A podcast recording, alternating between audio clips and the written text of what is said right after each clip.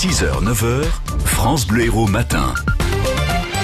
Il est 8h30, Marion Barger qui dans ce journal, la victoire de Montpellier face à Castres en top 14 de rugby, le monde du football qui se recueille 27 ans après le drame de Fouriani, mais avant une tentative de meurtre à Agde, c'était dans la nuit de vendredi à samedi. Oui, c'est le propriétaire de la boîte de nuit, le Bora Club, le Bora Club qui était visé.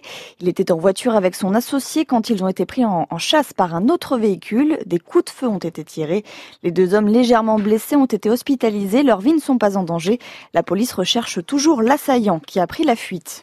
Un appartement a pris feu cette nuit en centre-ville de Béziers, au quatrième étage. Une partie du toit s'est effondrée sur le plancher.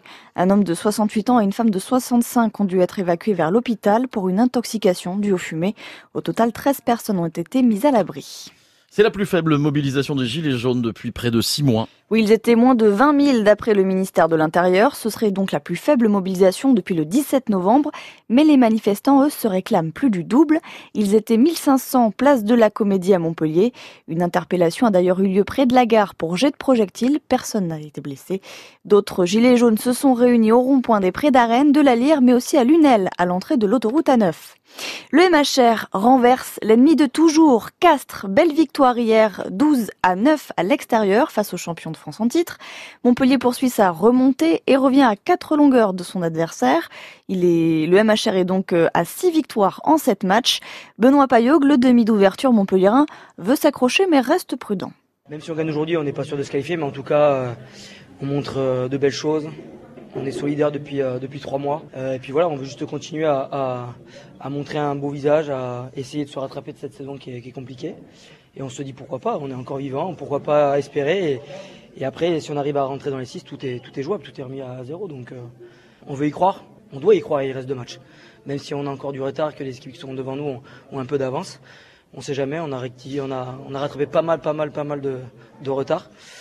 Voilà, si on arrive euh, à pas se qualifier, en tout cas, on veut mourir les armes à la main. Et on veut préparer aussi le, futur.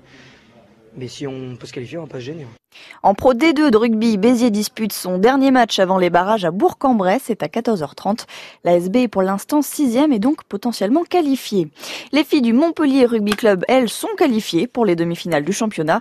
Hier, elles n'ont laissé aucune chance à Grenoble. Victoire 51 à 7 tenantes du titre, les Montpelliéraines sont invaincus cette saison. France Bleu Héros 8h33, il y a 27 ans, s'effondrait la tribune du stade de Foriani. Pendant la demi-finale de la Coupe de France 91-92, le SC Bastia face à l'OM. À 20h23, la tribune nord tombe. Certains supporters chutent de plus de 15 mètres. D'autres envahissent la pelouse pour fuir. C'est la plus grande catastrophe du sport français. 18 morts, plus de 2300 blessés. Des cérémonies sont prévues aujourd'hui alors que vont se jouer 5 matchs de Ligue 1. Une situation que déplore le collectif des victimes, Roland Frias. Le collectif des victimes du 5 mai 1992 milite toujours pour une sacralisation totale de cette date du 5 mai. Didier Grassi, membre du collectif. Les supporters, et notamment les ultras, euh, intègrent la, la, tragédie de Fouriani dans leur propre histoire. Et ça, c'est quelque chose d'important pour nous parce que euh, ça montre que la tragédie de Fouriani, c'est pas seulement Fouriani, c'est pas seulement la Corse, mais c'est réellement une tragédie du, du, football français. Collectif soutenu dans cette démarche, notamment par les supporters du côté de Marseille, Rennes, Lorient ou Saint-Etienne.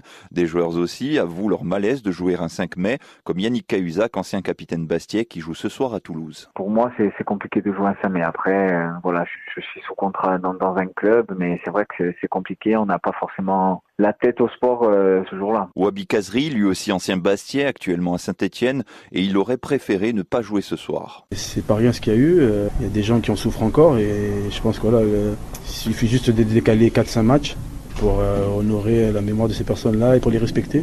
Et les personnes ne le font pas, donc c'est dommageable pour le football français. De son côté, dans un communiqué, la Ligue de football professionnel a indiqué avoir programmé une minute de recueillement sur toutes les pelouses. Une minute de silence donc en ouverture du match de Montpellier face à Amiens. C'est à la Mosson à 15h cet après-midi. À trois journées de la fin de la Ligue 1, Montpellier est sixième à 5 points d'une place européenne. On suit cette rencontre ensemble sur France Bleu Héros dès 14h30 pour l'avant-match avec Romain Bercher. Les féminines du Montpellier Héros terminent leur saison sur une bonne note. Elles s'imposent 3 à 2 à Gramont contre Lille. Montpellier termine donc la saison à la troisième place du championnat de D1 féminine. FranceBleu.fr tout France Bleu. Quand vous voulez, où vous voulez, comme vous voulez. Tout France Bleu Héros est sur FranceBleu.fr.